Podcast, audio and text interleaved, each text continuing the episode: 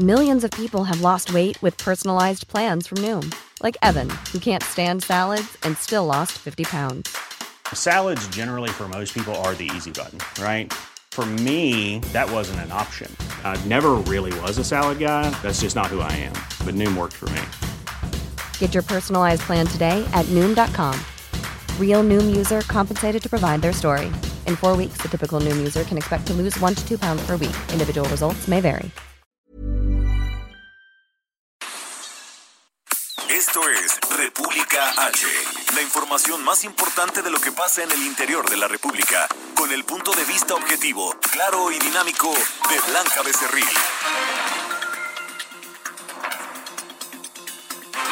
Hola, muy buenas tardes. Son las 12 del día en punto de este lunes ya, primero de junio de este año 2020. Yo soy Blanca Becerril, esto es República H y yo le invito, por supuesto, a que se quede conmigo porque en los próximos minutos le voy a dar toda la información más importante generada hasta este momento de lo que ocurrió durante todo el fin de semana en el territorio nacional sobre el tema, por supuesto, del coronavirus, de este regreso a la nueva normalidad, tal y como lo ha llamado el gobierno federal. Pero ojo, es el regreso sí a la nueva normalidad, pero no hay que tener eh, pues que relajar estas medidas de confinamiento, no hay que relajar estas medidas en materia de seguridad, las eh, pues medidas de mitigación para evitar contagiarnos y propagar el coronavirus siguen, siguen, siguen vigentes en todo el territorio nacional, pese a que el día, eh, pues eh, este fin de semana ya terminó la jornada nacional de sana distancia.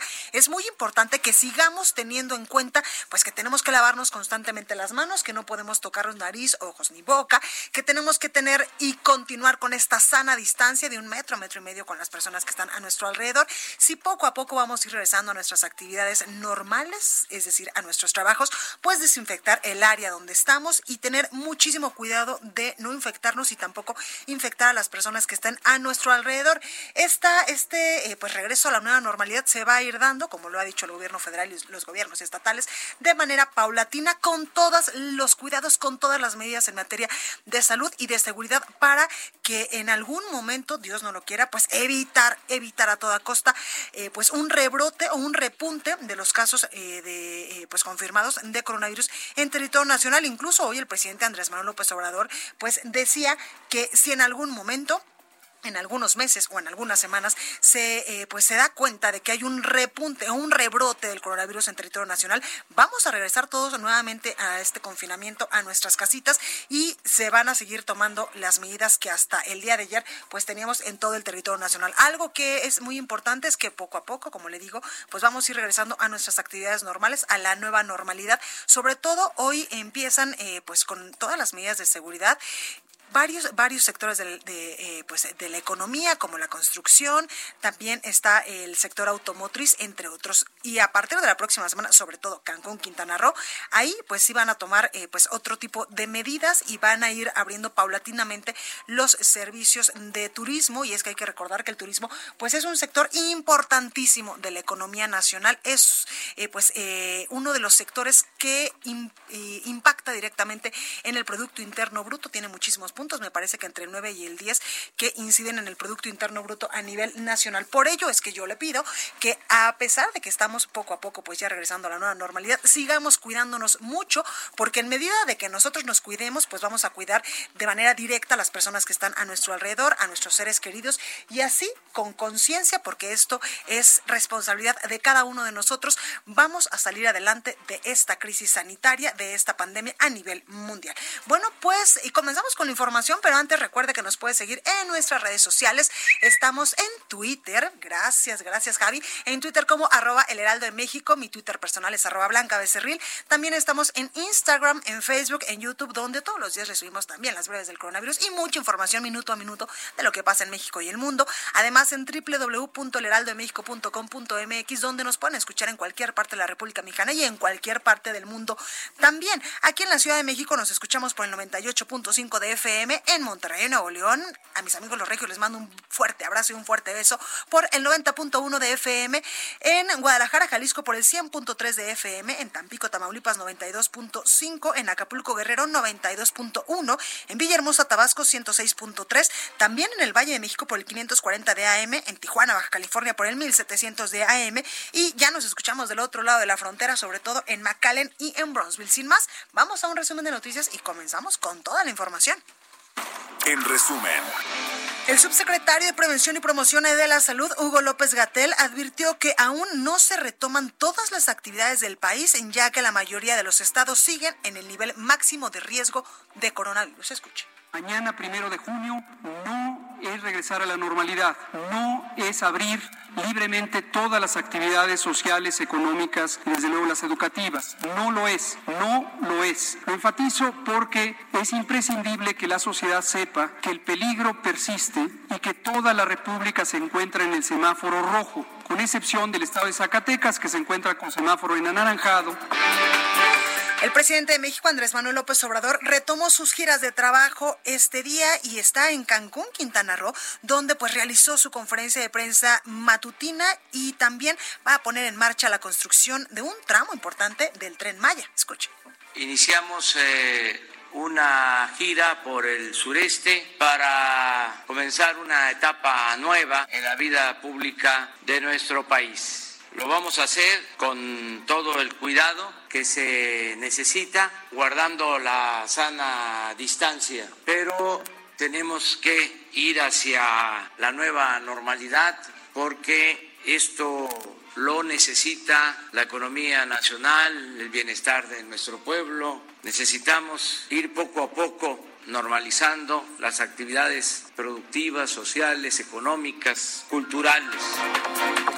El gobernador de Quintana Roo, Carlos Joaquín, presentó el plan de reactivación económica de la entidad con el que se establece al sector turístico como actividad esencial.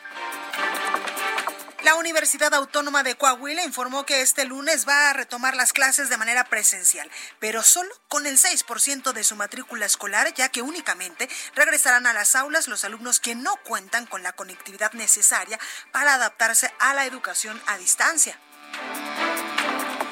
La Secretaría de Educación Pública de Hidalgo informó que las clases presenciales en el estado se van a retomar hasta el próximo mes de agosto, si las condiciones, por supuesto, sanitarias así lo permiten. La Secretaría de Salud Federal informó que en México ya hay 90.664 casos confirmados de coronavirus y se reportan lamentablemente 9.930 muertes. A nivel internacional, este lunes la Universidad Johnson Hopkins de los Estados Unidos reporta que hay en todo el mundo 6.206.000 contagios del nuevo COVID-19 y más de, de 372.000 muertes.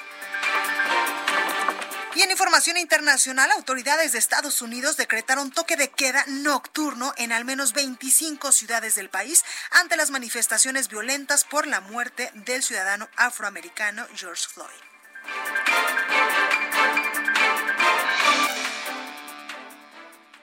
La nota del día. Bueno, pues esta mañana el presidente de México, Andrés Manuel López Obrador, reanudó, evidentemente con el permiso de la Secretaría de Salud y con todas las medidas en materia de seguridad y en materia de salud, sus giras a nivel nacional y en estos momentos está ya en Cancún, Quintana Roo, donde muy temprano pues dio su conferencia matutina y pues estará o ya inauguró, nos lo va a decir nuestro compañero Mauricio Conde, pues un tramo importante del tren Maya. Mauricio, ¿cómo estás? Adelante. Muy buenos días. Para informarte desde Cancún que al cumplirse año y medio de su gobierno, el presidente Andrés Manuel López Obrador declaró aquí, en el principal destino turístico de México, que se encuentra satisfecho con lo alcanzado. A pesar de la adversidad, dijo, sigue avanzando la transformación de nuestro país. Resaltó que ante la pandemia por el COVID-19, hoy inician actividades productivas que tienen que ver con la industria automotriz, con la minería y con la industria de la construcción.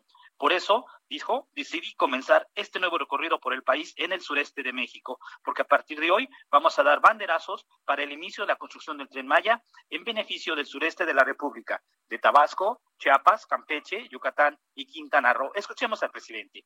Hoy cumplimos un año y medio de gobierno. Llevamos 18 meses gobernando la República y me siento satisfecho con lo alcanzado, a pesar de la adversidad a pesar de los pesares, sigue avanzando la transformación de nuestro país. De esta forma, afirmó durante su conferencia mañanera celebrada en Cancún, López Obrador, Obrador, resaltó que en el país en general hay distintos comportamientos de la pandemia por el COVID-19. En Quintana Roo va en descenso y si seguimos cuidándonos con sana distancia, si salimos de nuestra casa solo para lo indispensable, si respetamos las medidas sanitarias, advirtió, entonces poco a poco vamos a ir regresando a la normalidad. Si no lo hacemos de manera ordenada, señaló el presidente de la República, con disciplina, y eso produce contagios y se presentan rebrotes, entonces vamos a cerrar de nuevo.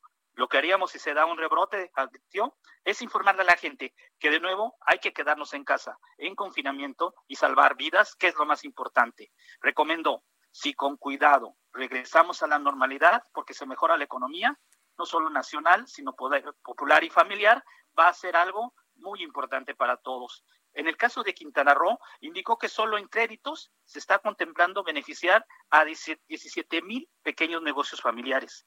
Ah, señaló que ya se han apoyado a 10 mil pequeñas empresas con créditos de 25 mil pesos que ya fueron recibidos, 10 mil han recibido ya esos créditos. Estamos hablando, señaló, de una inversión de 440 millones de pesos entregados en dos meses. Para que suma también 200 millones de pesos y quedan por entregar otros 200 millones en créditos, señaló. Él, hacia las 3.30 de hoy, él estará dando el banderazo para el primer tramo de la construcción del tren Maya y eh, también ah, en la conferencia de prensa habló del avión presidencial. Dijo que se realizan ofrecimientos de compra en 20 días para saber si se quedan con él y que de acuerdo a la avalúo pagarían la mitad en efectivo y otra mitad en equipos médicos vigilados por la ONU y que va a continuar la venta de boletos para el avión. Es lo que te informo desde Cancún. Pues ahí lo tenemos, Mauricio Conde. Muchísimas gracias y estamos al pendiente de que unos, eh, pues en algún par de horas, el presidente pues ya estará inaugurando este primer tramo del Tren Maya, un eh, pues proyecto emblemático para la administración del presidente López Obrador. Bueno, pues ahí tenemos a Mauricio Conde. Y el gobernador de Quintana Roo, ya que hablamos de este estado de la República, Carlos Joaquín González anunció que la próxima semana se pondrá en marcha la reactivación gradual del turismo en la entidad. Sin embargo, señaló que si por descuido hay rebrotes de COVID-19, se va a suspender la reapertura. Así como hace unos momentitos usted escuchaba que el presidente López Obrador decía que si no nos portamos bien y no seguimos pues las medidas en materia de salud y de seguridad, podría haber un rebrote y ahora sí, todos otra vez a nuestras casitas. Escuchemos al gobernador de Quintana Roo, Carlos Joaquín. Y a partir de la próxima semana se dará una apertura gradual en función de la señalización que marque el semáforo para cada región. Iniciar esta etapa no significa que podremos regresar a la realidad que existía antes. El virus seguramente estará con nosotros, tendremos que convivir con él. No hay vacuna que permita protegernos por completo de ese contagio. Tenemos capacidad hospitalaria para atender el COVID-19, pero si por actuar irresponsablemente se incrementa el número de enfermos o de eh, hospitalizados, pues deberemos cambiar el color del semáforo y tener que suspender esa reapertura. Pues ahí las palabras del gobernador de Quintana Roo. Y desde Palacio Nacional, como todos los días en punto a las 7 de la noche, el subsecretario de Prevención y Promoción de la Salud, Hugo López Gatel, pues nos informaba cómo es que se está comportando eh, pues en estas últimas horas el coronavirus en territorio nacional. Escúchelo. En México, 90.664 casos han sido registrados y confirmados desde el 28 de febrero, fecha del primer caso, y de ellos 16.962 han ocurrido en los últimos 14 días. Desafortunadamente, 9.930 personas han perdido la vida. Bueno, y al el funcionario pues también advertía que si este lunes eh, pues había eh, dicho, ya le, ya le comentaba yo, que este lunes no se retomarán todas las actividades económicas y sociales del país, ya que la mayoría, lamentablemente, de los estados de la República siguen en nivel máximo de riesgo por COVID-19. Esto es en semáforo rojo, donde hay muchos casos confirmados de personas que han contraído este virus, el coronavirus. También hay varios, varios eh, pues decesos, eh, sobre todo en muchos estados del país, exceptuando en Zacatecas, donde la semana pasada pues ya anunciaban que estaba en color naranja de este semáforo. Escuchemos a Hugo López Catel mañana, primero de junio, no es regresar a la normalidad, no es abrir libremente todas las actividades sociales, económicas y desde luego las educativas. No lo es, no lo es. Lo enfatizo porque es imprescindible que la sociedad sepa que el peligro persiste y que toda la República se encuentra en el semáforo rojo, con excepción del estado de Zacatecas que se encuentra con semáforo en anaranjado. Así que ojo, ojo, todavía no vamos a regresar pues a la nueva normalidad. Todo esto va a ser de manera paulatina y aquí en la Ciudad de México acuérdese que estamos también en alerta máxima, así que poco a poco, por favor, y con todas las medidas de seguridad y todas las medidas en materia de salud, pues eh, iremos regresando a nuestras actividades. Bueno, y vámonos ahora con nuestro compañero Gerardo Suárez, porque compañías de la industria de la construcción, minería y automotriz reactivaron hoy sus operaciones con estrictas medidas en materia de seguridad y por supuesto también en materia de salud. Gerardo, cuéntanos. Muy buenas tardes, Blanca. A partir de hoy, más de 18 mil empresas de las industrias de la construcción, minería y automotriz reactivan sus operaciones y ahora son las responsables de cumplir con las medidas de seguridad sanitaria para prevenir contagios de COVID-19 entre sus trabajadores. Estas empresas y las demás que forman parte de las actividades esenciales del país deben proporcionar cubrebocas a, sus empleados y protección facial o lentes de seguridad, estas conocidas caretas o lentes eh, tipo gogles, esto en el caso del personal que atiende al público. Así lo establecen los lineamientos técnicos específicos para la reapertura de las actividades económicas, los cuales también obligan a establecer un filtro de control de ingreso y egreso para todas las personas que llegan a los centros de trabajo. En estos filtros se va a medir la temperatura y se proporcionará alcohol en gel. Además, Blanca, las compañías tienen que proveer dispensadores de este gel antibacterial en distintos puntos de sus centros o instalaciones y garantizar que los sanitarios tengan eh, lavamanos adecuados, agua, jabón y toallas de papel desechable. Otra de las medidas indispensables de las industrias y empresas que vuelven a sus actividades es señalizar las áreas comunes como baños, cafeterías y salas de juntas con marcas para recordar que hay que mantener la sana distancia de 1.5 metros entre las personas.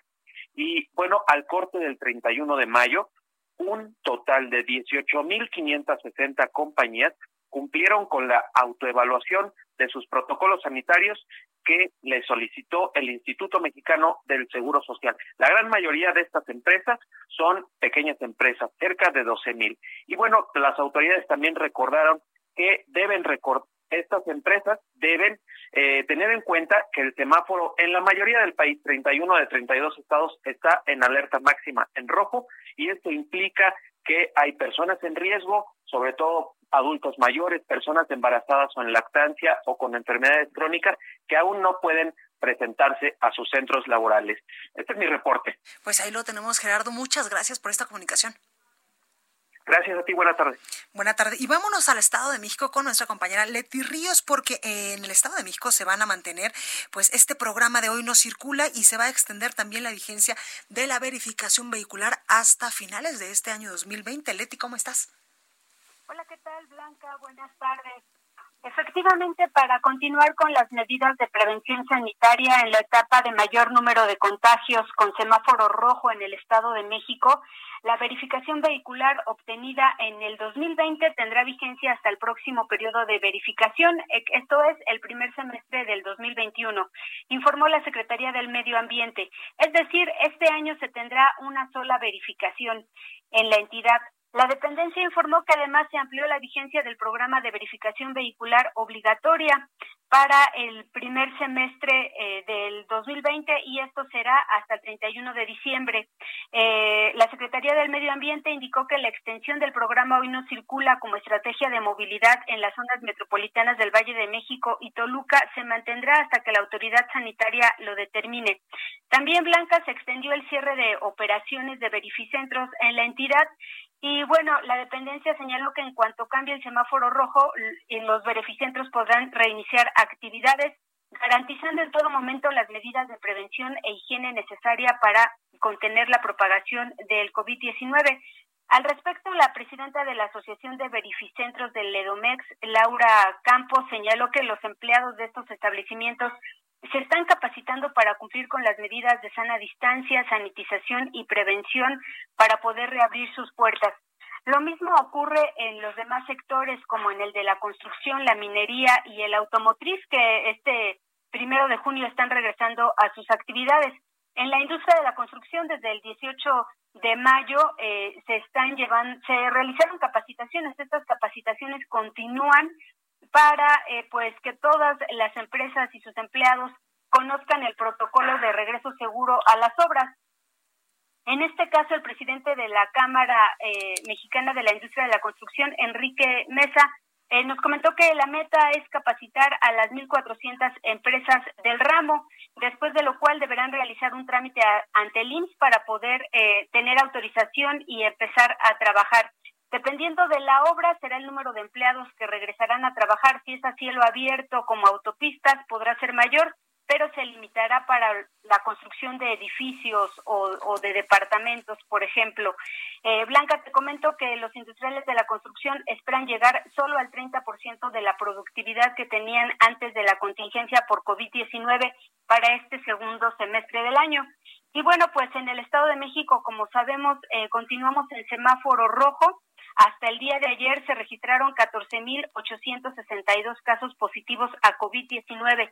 Esto es 3.805 casos más que la semana pasada y hasta ayer se tenían eh, registrados 1.613 fallecimientos por este padecimiento, Blanca.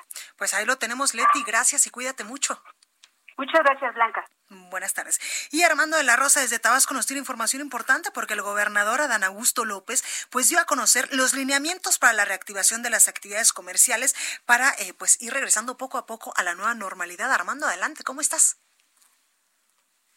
El gobernador Adán Augusto López Hernández anunció esta mañana que pues básicamente durante el mes de junio pues eh, los negocios esenciales permanecerían abiertos los siete días de la semana ya que pues había una restricción para que no abrieran los fines de semana. Y de ahí en fuera pues bueno pues anunció que en el marco de la nueva normalidad pues básicamente los negocios no esenciales eh, empezarían a abrir a partir del, del 15 de junio. Y en ese sentido pues bueno pues informó que la Secretaría de Salud realizaría pruebas a los empleados de las empresas cuando tengan menos de 50 empleados realizarían pruebas para detectar posibles casos de coronavirus en los centros de trabajo y en las empresas que tengan más de 50 empleados serían las propias empresas quienes tendrían que acudir a los eh, laboratorios autorizados para que se realicen las pruebas de COVID-19. Por otra parte, el gobernador del estado también pues dio la noticia de que se levantará la ley seca en el estado de Tabasco a partir del 8 de junio, ya que aquí en esta entidad pues llevamos ya casi dos meses con eh, esta imposición de la ley seca, entonces será a partir del 8 de junio cuando se reactive, bueno, cuando se levante esa ley seca y se permita la compra de bebidas alcohólicas en eh, la modalidad de servicio a domicilio o solamente para llevar. Por otra parte, el gobernador también señaló que Tabasco, pues bueno, pues es una entidad severamente golpeada por el coronavirus, pero destacó que tenemos un 50% de capacidad hospitalaria todavía, ya que pues bueno, pues la mitad de las camas son las que están ocupadas. También justificó que la gran cantidad de eh, casos confirmados de COVID-19 en Tabasco podría deberse a que somos la segunda entidad donde más se aplican pruebas de coronavirus a las personas que presentan los síntomas. Cabe señalar que pues hasta el corte del día de ayer, los casos confirmados en el estado de Tabasco llegaban a los 4.142, esto desde que inició la pandemia Tan solo en los en las últimas 24 horas tuvimos 139, 133 nuevos casos positivos y 12 personas fallecidas. En lo que va de la pandemia desde el primer caso hasta estos momentos, hasta este primero de junio, tenemos en Tabasco 15, 520 personas fallecidas y actualmente hay 802 pacientes activos, siendo la ciudad de Villahermosa donde más cantidad de casos hemos tenido. Tan solo en Villahermosa en lo que va de la pandemia llevamos 2.229 casos confirmados de COVID-19. Entonces, pues bueno, pues así están las cosas en el estado de Tabasco. Pues ahí lo tenemos. Armando, muchísimas gracias por esta información y también cuídate, por favor. Claro que sí, estaré cuidándome, obviamente tomando mis prevenciones y muy al pendiente de la información. Bueno, pues vámonos ahora hasta Guadalajara, Jalisco, con nuestra compañera Mayeli Mariscal. Mayeli, ¿cómo estás? Hola, ¿qué tal Blanca? Muy buen día, buen día también a todo el auditorio. En Jalisco sí comenzamos con esta reactivación económica, no al 100% de las empresas registradas todavía en la plataforma, todavía están en proceso de verificación, pero eh, como ya lo dijo el gobernador del estado, esta reactivación es gradual, no implica que todos eh, abran sus locales en actividades no esenciales, solamente las ya anunciadas previamente durante la apertura de esta fase cero. Y recordar que también el pasado viernes la Mesa de Salud eh, recomendó que se ampliaran otros 15 días, eh, cuando menos, y, y, esto pues para dar una revisión nuevamente, porque eh, decía el rector de la Universidad de Guadalajara que a partir del 10 de mayo, cuando se relajaron estas medidas sanitarias por parte de la población y se comenzó a salir, en estos momentos es que estamos registrando pues un incremento en los casos de coronavirus y es que en estos momentos eh, tenemos 2.685 casos ya confirmados de coronavirus, lamentablemente 143 decesos y todavía están bajo sospecha 1.102 casos. La ocupación hospitalaria es del 20.48% y están en estos momentos 272 personas hospitalizadas. Hay que recordar que también lo dijo el gobernador, están eh, pues revisando este semáforo estatal a través del cual tendrá eh, que revisarse eh, precisamente para pues, mantener. ahí lo tenemos. Mayeli, muchas gracias. Vamos a una breve pausa. Esto es República H. No se vaya, que yo vuelvo con más. Continúa escuchando a Blanca Becerril con la información más importante de la República en República H. Regresamos. Heraldo Radio. Estamos de regreso con la información más importante de la República en República H con Blanca Becerril transmitiendo en Heraldo Radio. En resumen. La Cámara de la Industria de Transformación de Nuevo León informó que hoy 49% de las empresas en el estado reactivarán sus actividades, contando con un protocolo estricto de seguridad sanitaria para evitar contagios de COVID-19 entre los trabajadores. La gobernadora de Sonora, Claudia Pavlovich, indicó que solo reanudarán actividades los sectores que el gobierno federal reclasificó como esenciales y se va a presentar una tabla de riesgo de los municipios más poblados.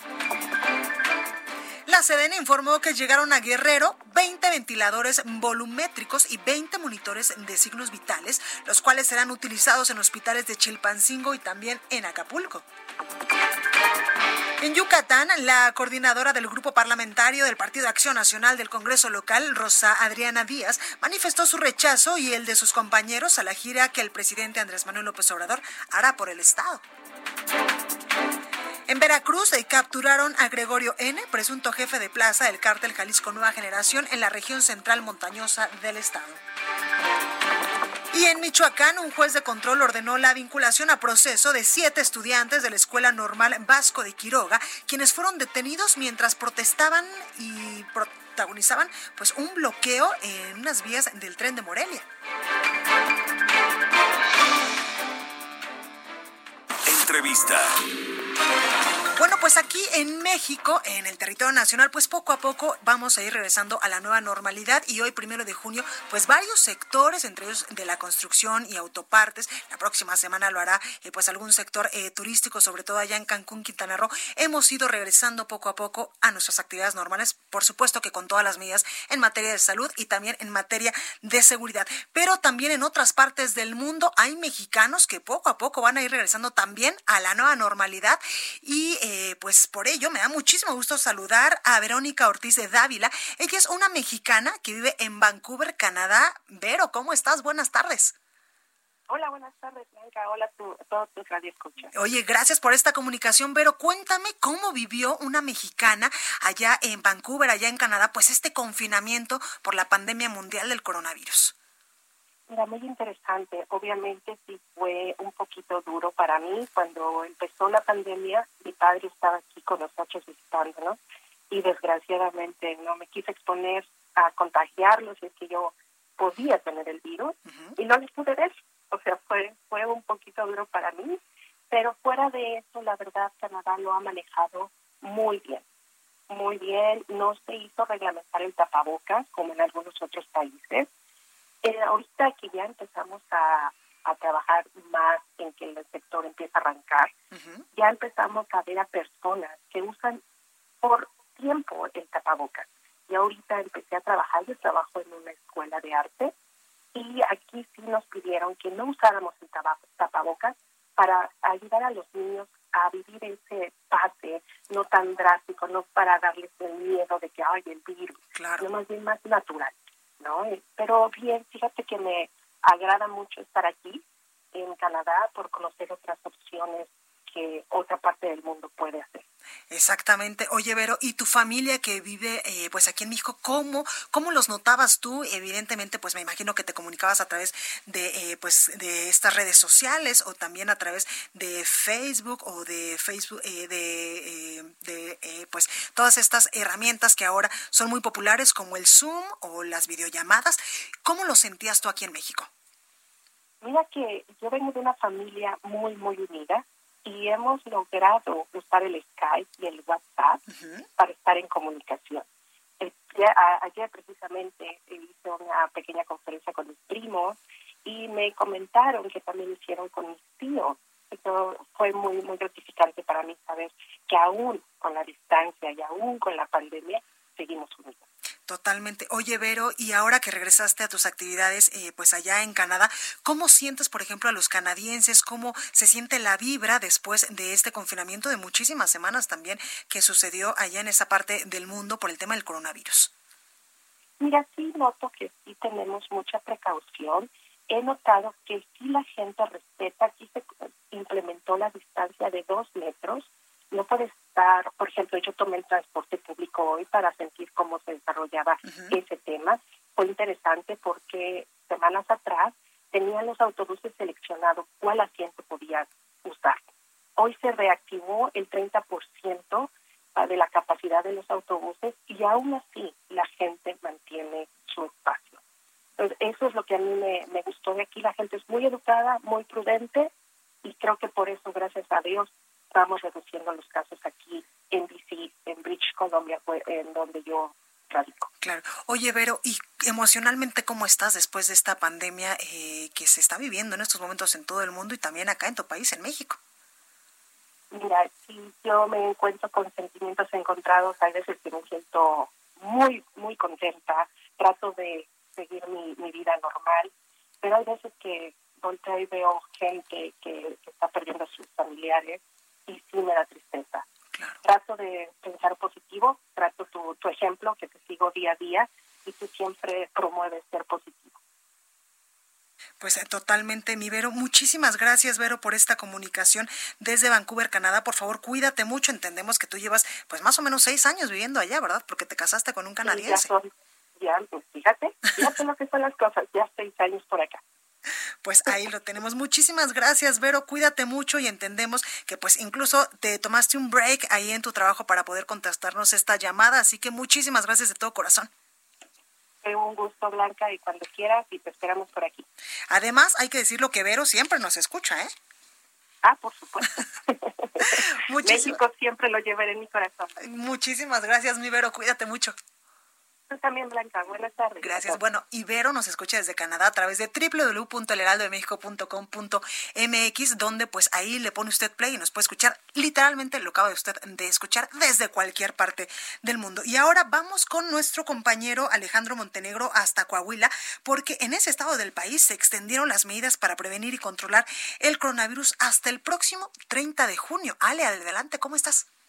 Hola, ¿qué tal Blanca? Muy buenas tardes, te saludo con mucho gusto desde Coahuila. Comentarte que, como bien ya tú lo señalas, el fin de semana pasado el gobernador del estado, Miguel Riquelme, pues firmó una modificación al decreto que se expidió desde el pasado mes de marzo y donde se contienen, bueno, pues las medidas para controlar y prevenir el COVID-19. Con esto, bueno, pues se amplía hasta el 30 de junio, eh, pues la prohibición de que abran lugares como bares, como cantinas, centros, cualquier centro nocturno, así como salones de fiestas, cines, teatros y gimnasios. Todos estos lugares deberán permanecer cerrados todavía por esta contingencia. Además, todavía está prohibida también durante ese tiempo la celebración de eventos masivos eh, de carácter cívico, oficial, cultural, deportivo, de recreación, turístico, gastronómico y religioso. Esas son las, las medidas que se amplían. Todos esos lugares tendrán que permanecer cerrados por lo menos hasta el 30 de junio, todavía puede haber una extensión eh, mayor. Y bueno, pues mientras eso sucede, pues eh, con el regreso de la nueva normalidad, lo que sí se reactiva eh, en Coahuila, pues bueno, pues es la industria automotriz de la construcción y de la minería, con lo que alrededor de 317 mil trabajadores a partir del día de hoy ya están trabajando de manera normal en el estado. Además, en la mayor parte del estado también se reactivó ya el comercio con ciertas limitaciones hablando de comercio organizado, de restaurantes y hoteles que ya desde hace algunas semanas están operando en Coahuila, eh, pues con restricciones, obviamente, tomando la temperatura de clientes a la entrada, eh, el uso obligatorio de cubrebocas, que Coahuila fue uno de los primeros estados en interponer esta, esta medida, así como otras medidas que tienen que seguir estos lugares, como controlar el aforo entre un 25 y un 50% en el caso de los restaurantes y bueno, pues esas son, son las medidas que ya eh, están operando. Solamente hay eh, la región Laguna, donde está Torreón y la cual ha tenido una escalada de casos en las últimas semanas. Es el único lugar en el que la reactivación económica no se ha dado por completo. Eh, todavía los comercios y restaurantes todavía permanecen cerrados en, en los municipios de, de, la región Laguna, debido a que, bueno, pues en las últimas semanas han registrado una escalada en el número de casos. Y hablando de eso, pues de acuerdo con el reporte de Salud, hasta este momento, en, eh, en este lunes, se han registrado 45 nuevos casos de COVID-19 en el estado. Son ya 1.270 eh, en todo el estado y entre ellos pues van eh, 78 personas que lamentablemente perdieron la vida por COVID-19 en Coahuila. Ese es el reporte, eh, Blanca. Pues ahí lo tenemos. Muchísimas gracias, Alejandro. Cuídate. Muy, muy buenas tardes. Igualmente. Y vamos ahora a Oaxaca con nuestra compañera Karina García, porque en Oaxaca se mantendrá el confinamiento, pero reactivará la industria mezcalera artesanal de la construcción y de la minería. Cari, ¿cómo estás? ¿Qué tal, Blanca? Muy buenas tardes. Efectivamente, el gobernador de Oaxaca, Alejandro Murat Hinojosa, informó que la entidad continuará con medidas restrictivas debido a que la entidad se encuentra en semáforo rojo, es decir, en máximo riesgo por el COVID-19. Sin embargo, a las actividades esenciales se suma la industria de la construcción minera, mezcalera y artesanal. Sin embargo, la turística queda fuera por el momento. Comentarte que la noche de ayer el gobernador del estado dio a conocer cinco medidas que reforzarán y aplicarán a partir, o se están aplicando ya a partir de este día. La primera acción de su gobierno tras finalizar la jornada de sana distancia a nivel nacional, pues eh, será el respeto al semáforo federal, así lo dio a conocer.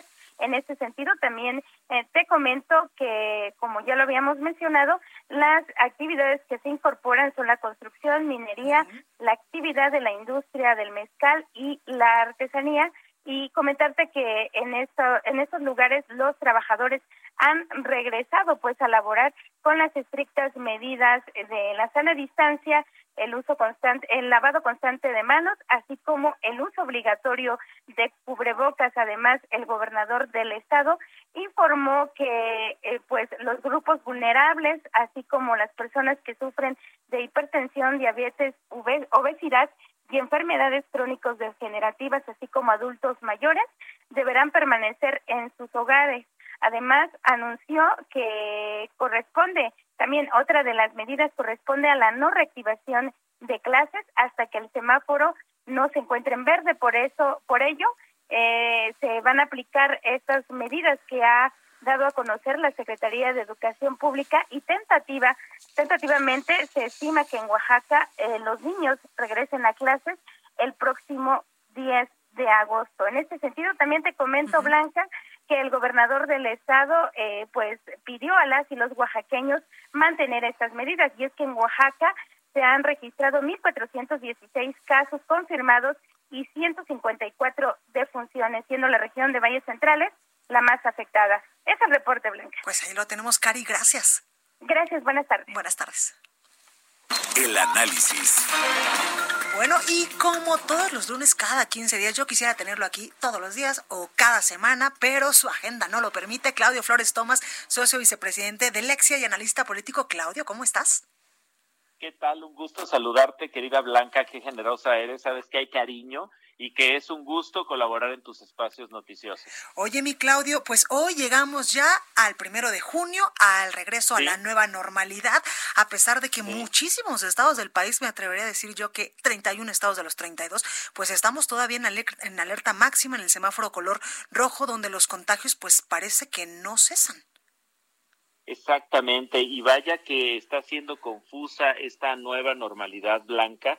Salgo, no salgo, cómo salgo, si salgo, ¿no? eh, una comunicación eh, desafortunadamente muy errática en nuestro país respecto a cómo enfrentar la pandemia, a diferencia de otros países eh, en vías de desarrollo, desarrollados que han tenido mayor claridad eh, gubernamental sobre qué hay que hacer y qué no hay que hacer.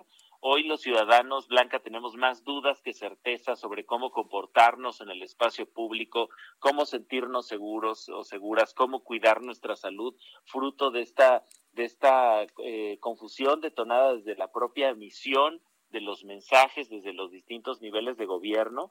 Hoy, imagínate esta situación, Blanca, no sabemos, dependiendo de dónde estés y de qué gobierno, digamos, este, bajo qué gobierno te, te, te riges, el gobierno federal dice unas cosas y además dice cosas contradictorias entre sí, ¿no? Una cosa dice el presidente o el poder ejecutivo, otra cosa dice el subsecretario López Gatel, que parece que pues no se ponen de acuerdo.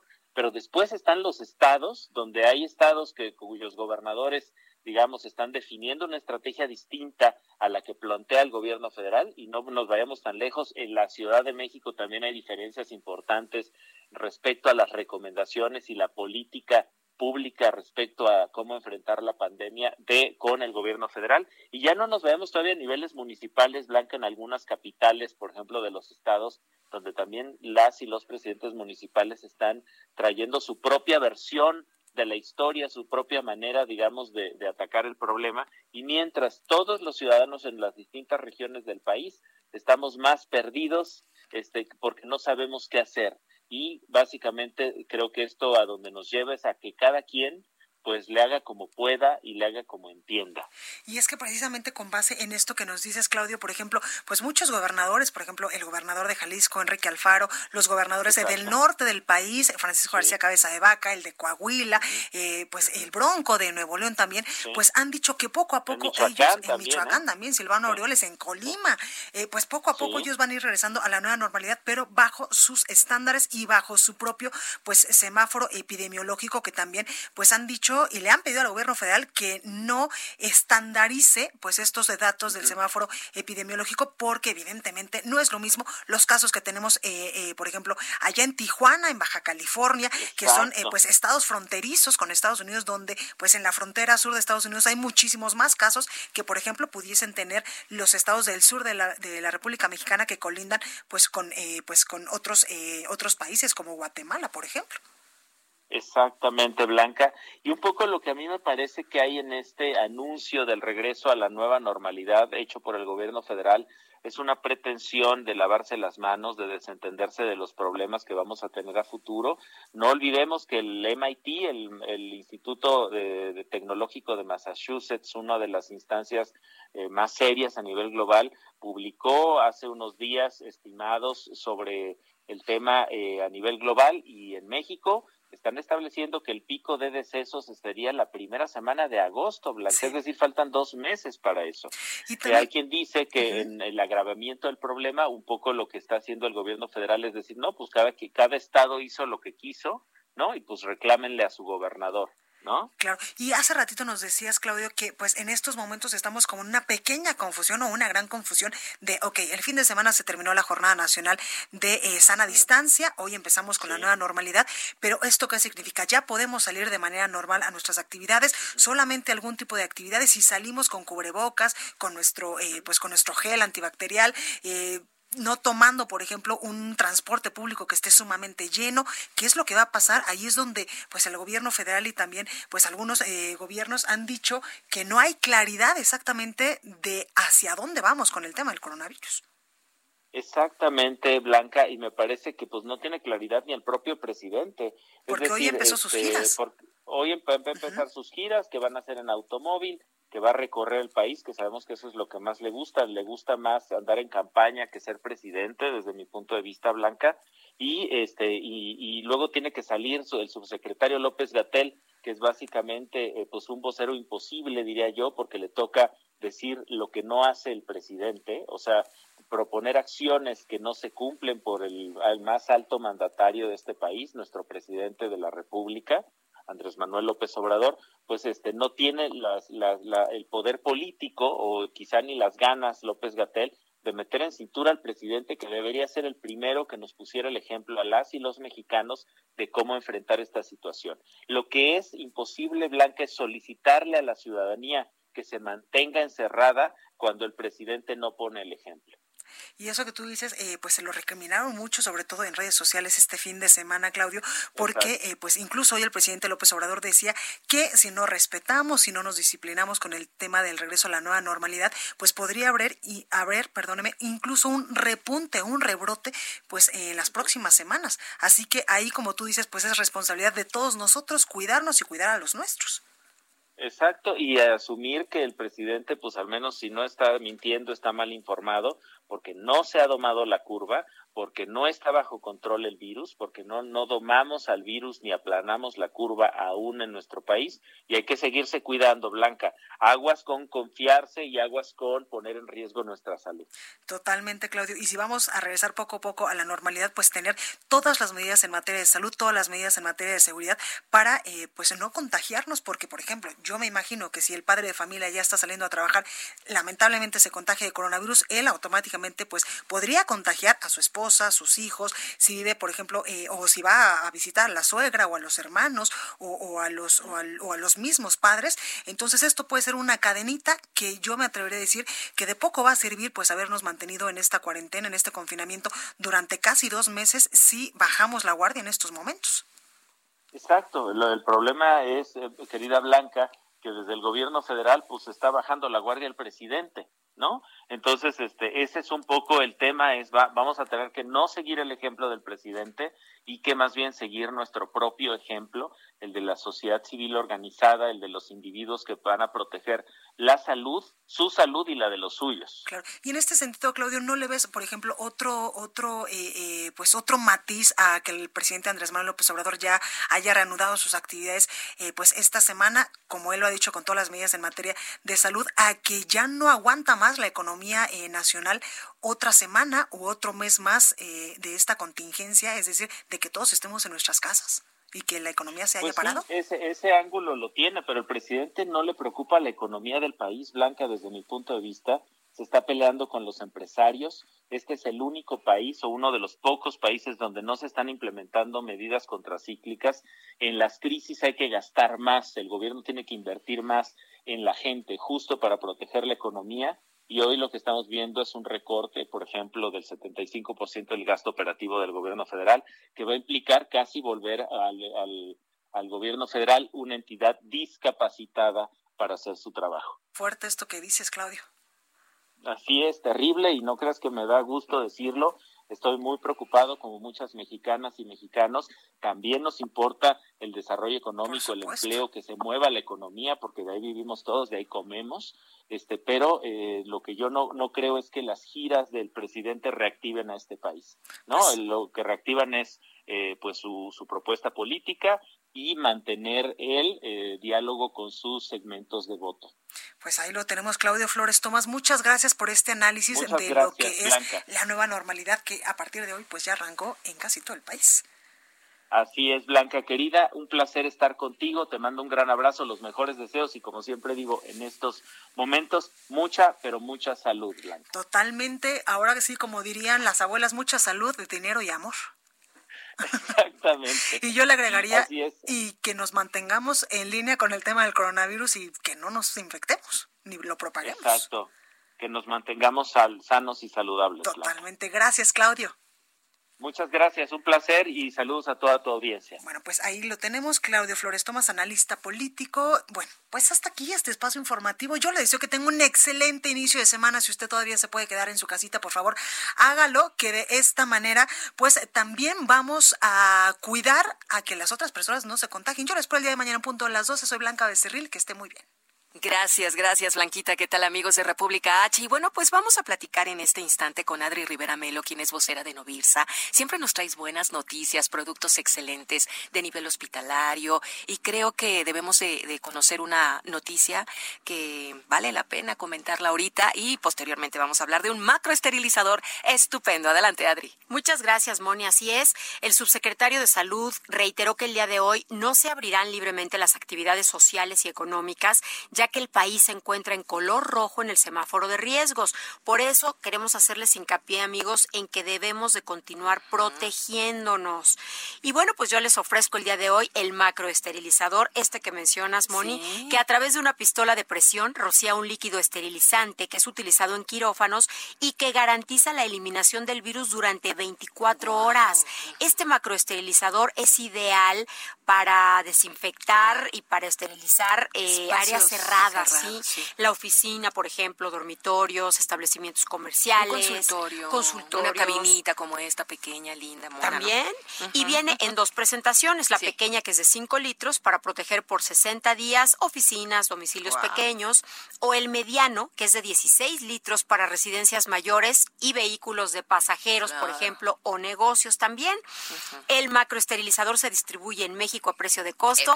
Y si llaman en este momento, amigos, ¿A al dónde? 800 230 mil, 800 230 mil, si pagan con tarjeta bancaria podrán elegir entre dos regalos. Ay, a ver, ¿cuáles, cuáles? Unas gafas protectoras para repeler salpicaduras y evitar tocarnos los ojos, o una bolsa esterilizable para mantener sus compras seguras y alejadas de los virus. Mm. No se pueden los dos. Ustedes deciden, no. Es una nada más. Es o las gafas buenas. o la bolsa. Ay, es que ni a cuál irle porque están excelentes. Hay que comprar dos productos entonces, ¿no? Así es. Bueno, entonces de nuevo el número para irnos. Claro, es el 800 23 mil. A marcar, amigos. Gracias. Gracias. Esto fue República H, la información más importante de lo que pasa en el interior de la República, con el punto de vista objetivo, claro y dinámico de Blanca Becerril. Continúa escuchando Heraldo Radio, donde la H suena y ahora también se escucha. Una estación de Heraldo Media Group. When you make decisions for your company, you look for the no brainers. And if you have a lot of mailing to do, stamps.com is the ultimate no brainer. It streamlines your processes to make your business more efficient, which makes you less busy. Mail checks, invoices, legal documents, and everything you need to keep your business running with stamps.com. Seamlessly connect with every major marketplace and shopping cart. Schedule package pickups and see your cheapest and fastest shipping options from different carriers with rates up to 89% off USPS and UPS rates. And with the stamps.com mobile app, you can take care of mailing and shipping wherever you are. Make the same no-brainer decision as over 1 million other businesses with stamps.com. Sign up with code program for a 4-week trial plus free postage and a free digital scale. No long-term commitments or contracts. That's stamps.com. Code program.